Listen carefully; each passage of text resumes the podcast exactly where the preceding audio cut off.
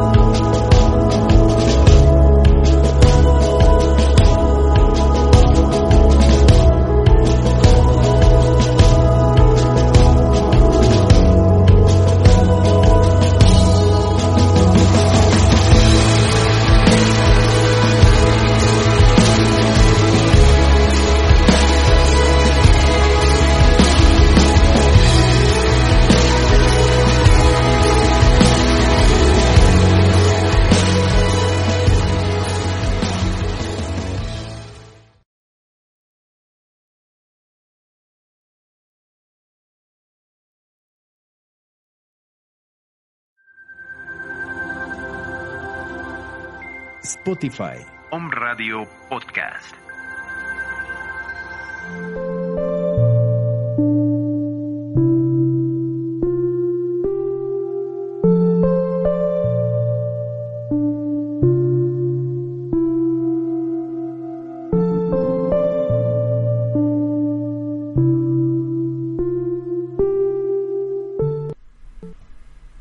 Hola queridos amigos de Home Radio, nuevamente aquí con ustedes. Buenas tardes uh, por acá, tardes ya soleadas después de haber tenido unos días un poco friolentos, pero feliz de estar nuevamente con ustedes para continuar con este tema del Enneagrama. Yo espero que nos hayas seguido en las últimas dos ocasiones y si no es así, pues te platico un poquito que el Enneagrama es uno de los temas apasionantes de mi vida, una metodología que nos ayuda como un mapa de psicología a poder eh, ir a observar nuestras conductas para saber reconocernos un poquito más y, conocernos y saber quiénes somos y sobre todo para ayudarnos, porque el enneagrama es una herramienta que es muy usada en muchos medios profesionales justo para la contratación de personal por lo eficaz que resulta eh, su contenido. Te platico que el enneagrama eh, tiene nueve números, que quiere decir enea, nueve, grama, dibujo, el, el dibujo del nueve, de las nueve personalidades.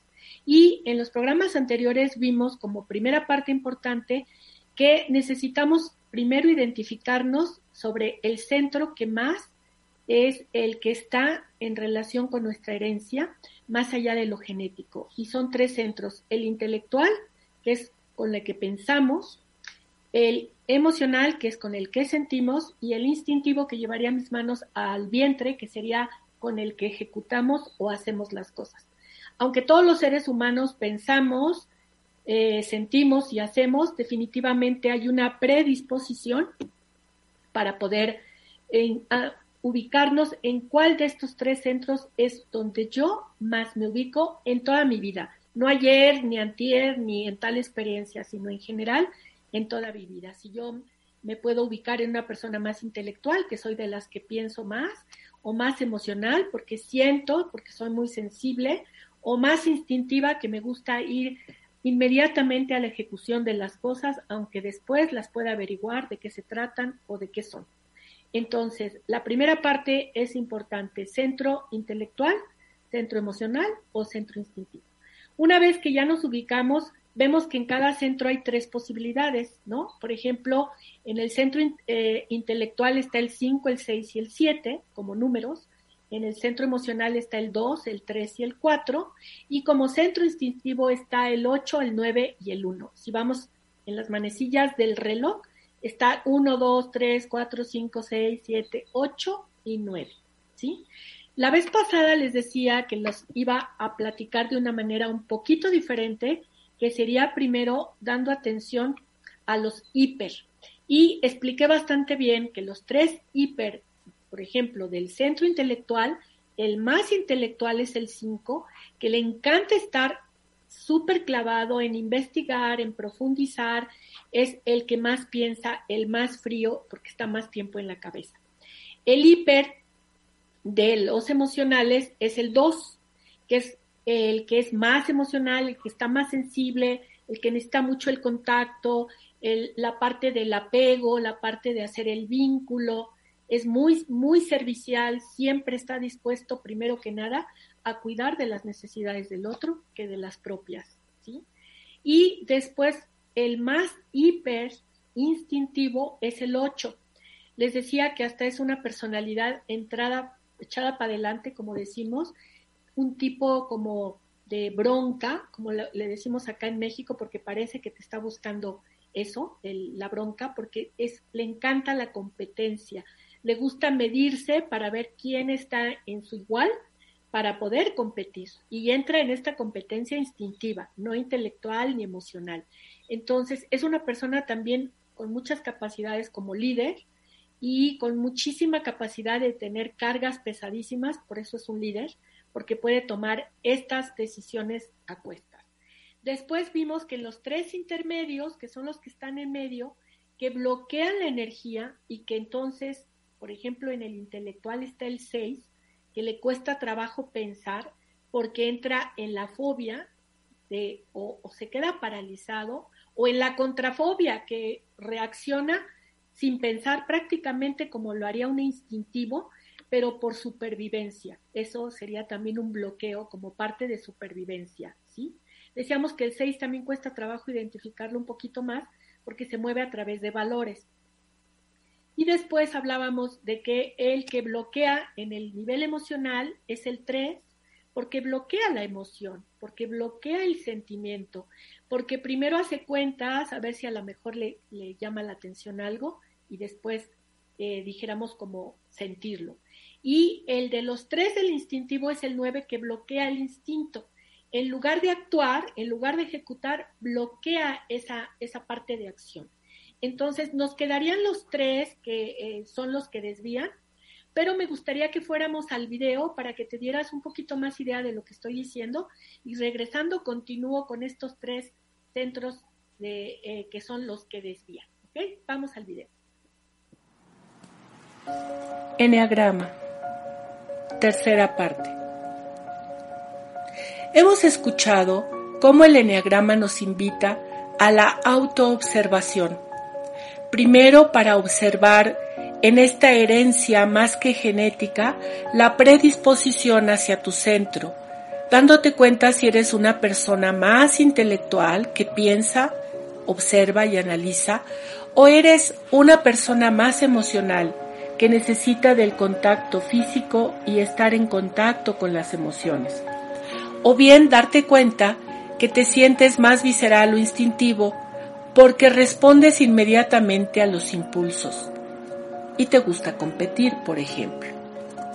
Ahora que has determinado cuál es tu centro y que te has encontrado en cualquiera de las tres posibilidades de cada centro, esto es, en el intelectual te buscas 5, 6 o 7, en el emocional 2, 3 o 4 y en el instintivo en el 8, en el 9 o en el 1. Cada uno de estas tres posibilidades va a tener más características de donde te identificas. Ahora te invito a trabajar y ser muy consciente en tu diario vivir. Si tienes dificultad para encontrarte, analiza tu pasión tu deseo, tu miedo y tu virtud. El material que surja de esta autoobservación te ayudará a comprender y desear entrar en tu centro de armonía y de paz. Tu sombra o miedo son aquellas actitudes, emociones, sentimientos, pensamientos, acciones que impiden que llegues a esto. Por el contrario, ve como tu virtud es el don el regalo del cielo para vencer y brillar y encontrar la paz en tu interior. Te invito a que definas en qué número te encuentras en relación de tu centro para poder seguir en esta autoexploración consciente de tu personalidad. Shalom.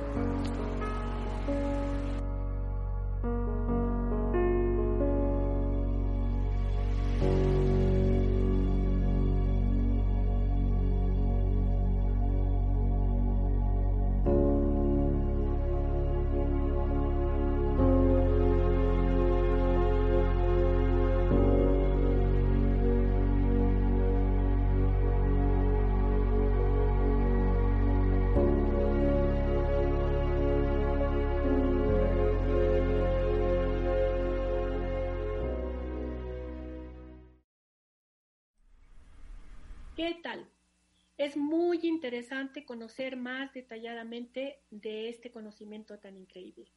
Te voy a dar los eh, tres que desvían para que tengas esta idea completa y ahorita yo también me voy a ir a explicar uno por uno. De los tres números del enneagrama que desvían la energía, ¿y qué quiere decir esto? Que por ejemplo el intelectual eh, desvía el pensamiento y es como si lo hago o si lo pienso, no lo hago. Mejor lo hago y no lo pienso. Desvía este pensamiento para poder hacer lo que quiere, ¿sí?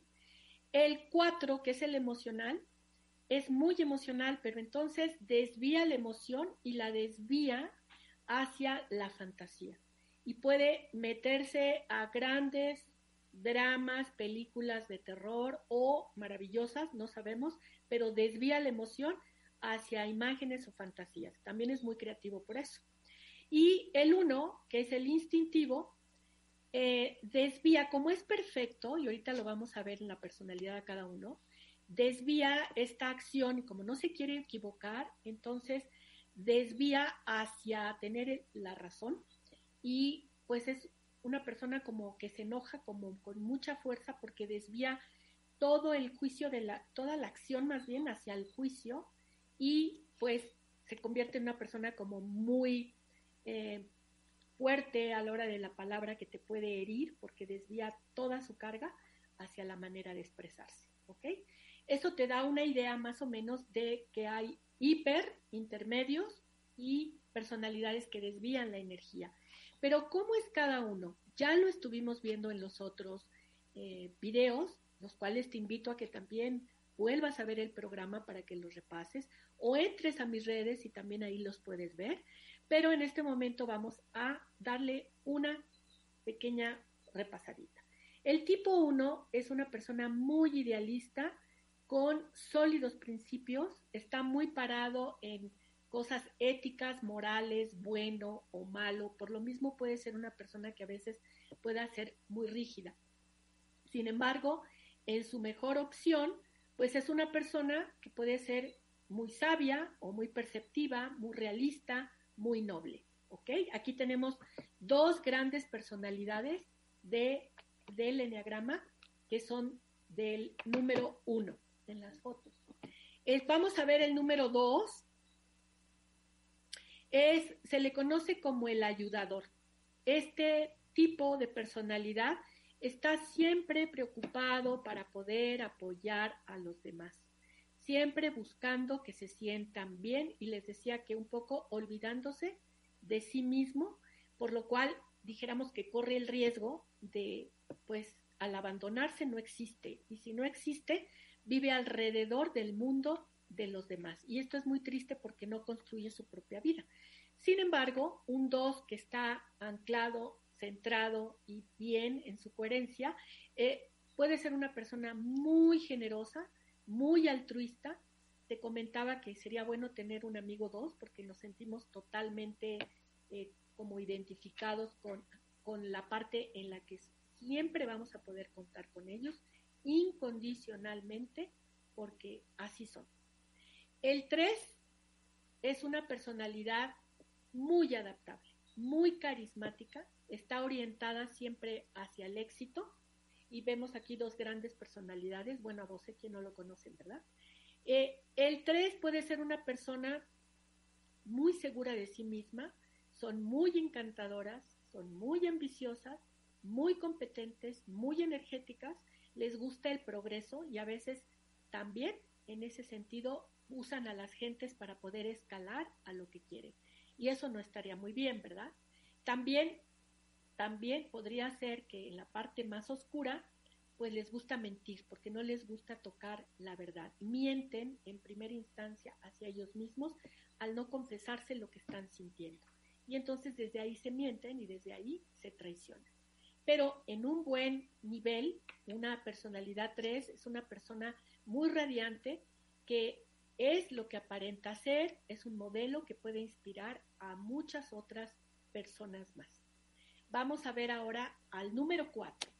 Es un idealista, es muy individualista, es muy fantasioso y sumamente creativo.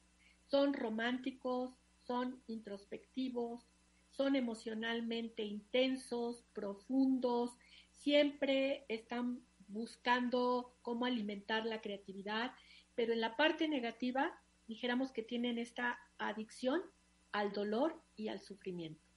Y eso es lo que los puede caracterizar si no eh, tienen una parte sana en donde queden atascados en esta adicción hacia el dolor y el sufrimiento. Pero vamos a ver que los grandes cuatro son grandes artistas, como tenemos aquí a Dalí, son grandes inspiradores, les digo que desbordan creatividad, capaces de renovarse y de transformarse a sí mismos y también de transmitir esas experiencias a través de lo que hayan elegido transmitir como poesía, eh, pintura, música, todo lo que es el arte. ¿sí? Vamos al número 5. El número 5 es el investigador. Ya desde antes habíamos puesto de ejemplo a Einstein, que es muy intelectual, son muy fríos, perspicaces, son totalmente clavados en la investigación, capaces de concentrarse y enfocar su atención para desarrollar una investigación por muchísimo tiempo. Eh, difícilmente, también por eso a veces velan por su atención, pueden pasar días sin comer o días sin dormir. Eh, ahí les falta un poco ese cuidado hacia sí mismos, que sería como esto lo que tendríamos que cuidar en ellos. Eh, los hace por lo mismo aislados, también excéntricos y un poco ermitaños, ¿sí? Pero en la parte positiva, un 5 es un super pionero, siempre va a estar creando nuevas visiones, nuevas creaciones, siempre va a estar a la vanguardia, es cada vez capaz de ver al mundo como un modelo que lo inspira a seguir investigando y descubriendo cosas nuevas. Seis, el 6 es una persona leal, así se le conoce. Es muy comprometida, es muy leal, muy segura y puedes confiar en él. Si le cuentas un secreto, confía en que el 6 te lo va a guardar. Por eso son dignas de confianza, son muy trabajadoras, son muy responsables, también pueden tomar a veces actitudes defensivas por la desconfianza que puedan tener hacia los demás. Y en ese sentido, esa desconfianza los hace inseguros y los hace, depende de la fobia o de la contrafobia, o muy parados sin, sin avanzar o muy echados para adelante, como en esta carga y carga y sobrecarga y más carga de trabajo. Tendríamos que cuidar que no sean workaholic. Esa sería como la parte de cuidado.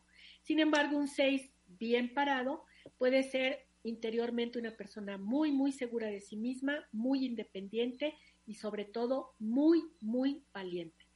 El 7. El 7 es una persona entusiasta, una persona de tipo productivo y eh, es como el niño del enneagrama. ¿sí? Los 7 son versátiles, optimistas y espontáneos, juguetones, eh, animosos, siempre están buscando el gozo por eso también cuesta trabajo a veces ponerles límites y en la parte, dijéramos que negativa, es les cuesta a ellos mismos ponerse un límite y invitar a un 7 es saber que te la vas a pasar maravillosamente bien, pero el problema es cómo, cómo lo despides, porque no quiere terminar la experiencia.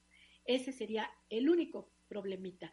Sin embargo, un 7 que está bien parado, que está en su centro, que está feliz, en ese sentido, que está eh, bien centrado, puede tener esa sensación de abrir la alegría para todos los demás, todos sus dotes, los expande, eh, todos sus objetivos son dignos, los puede lograr, eh, contagia con su alegría, están muy capacitados y muy agradecidos con la vida. Por eso a veces también la vida los premia regalándoles todo lo que pidan. Te sorprende que un 7 puede pedir lo que sea y se le cumple. El 8. El 8 se le conoce como el desafiador. También te invito a que veas varios autores que tienen diferentes nombres para cada uno, pero esto te da una idea muy clara de cómo son. Es el tipo poderoso, como te decía, el tipo dominante. Las personalidades 8 son muy seguras de sí mismas, son fuertes, capaces de imponerse, capaces de ser líderes, de cargar con grandes eh, decisiones en la vida y normalmente tienen problemas para intimar con los demás. No son sutiles, son muy bruscos, son muy toscos y ahí es a donde puede entrar un poquito el problema porque pues se mueven a base de, de fuerza, ¿sí? Necesitan aprender la suavidad y a contactarse física o emocionalmente con los demás.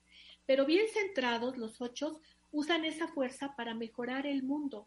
Por eso tienen esa energía para poder tener esa capacidad de dones, de límites y de poder enfrentarse a otras personas, casi casi que volviéndose heroicos y pasando por encima de sus propios miedos. Son sumamente estoicos. Y por último, el 9. El 9 que es el pacificador.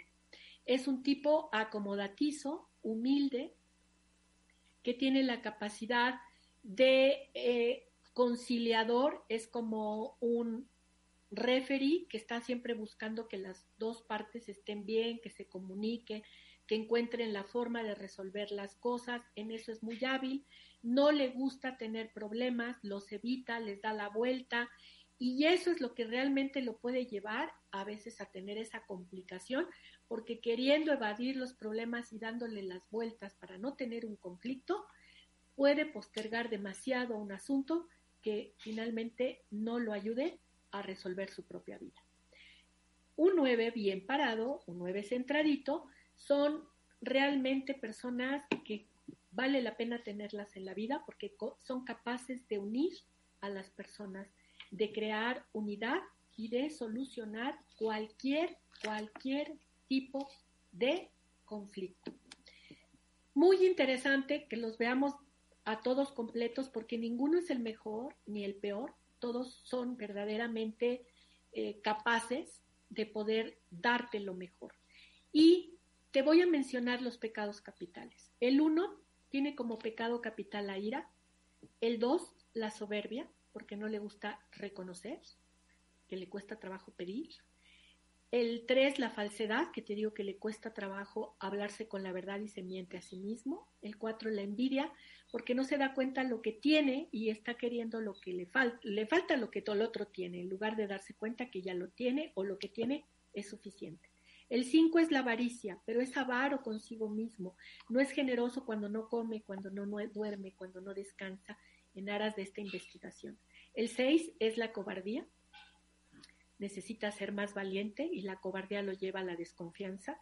El siete es la gula, que son los excesos, y queriendo más, más, más, no puede ponerse esos límites. El ocho es la lujuria, que es la falta de pureza en cualquier cosa. Siempre piensa mal. Es más, te dice su refrán es, piensa mal y acertarás. Y todo le huele mal. Y entonces, estando en esa postura, nunca puede ver la parte buena de nada ni de nadie. Y el nueve, que es la pereza, posterga y posterga ahorita al ratito y no ejecuta. Es muy interesante ver que el Enneagrama, con todo y que son tres programas, ha sido un esbozo. Yo te invito a que veas los tres programas, los tres videos. Pero si quieres saber más, contáctate conmigo. Ahí están mis redes. Voy a dar el curso próximamente. Es muy interesante, sobre todo porque nos vamos a meter en más cosas, como qué nos ayuda a integrarnos y qué nos hace que nos desintegremos más para cuidarnos aún más en esta forma de ser. Te aseguro que una vez que has ubicado tu centro, sabes qué número eres y con qué te puedes integrar más, empiezas a evolucionar de una manera increíble que reconoces en tu vida sintiendo paz, sintiendo serenidad, sintiendo tranquilidad, sintiéndote motivado a seguir adelante. ¿Por qué? Porque cuando estamos en nuestro centro, eh, en ese sentido energético vamos a hablar, estamos luminosos, en el sentido emocional nos sentimos en paz, nos sentimos serenos, en el sentido intelectual tenemos despejada nuestra mente, somos creativos, podemos echar adelante nuestras creaciones mentales, en el sentido instintivo estamos listos y tenemos toda nuestra energía para poder crear y ponerla en acción. Cuando todo esto no está ahí, pues tú lo reconoces, porque te sientes que no piensas, que no tienes concentración, que no encuentras la potencia, que no tienes la voluntad, que nada te parece que es lo, correcto, te sientes que te estás midiendo, te sientes menos, en fin.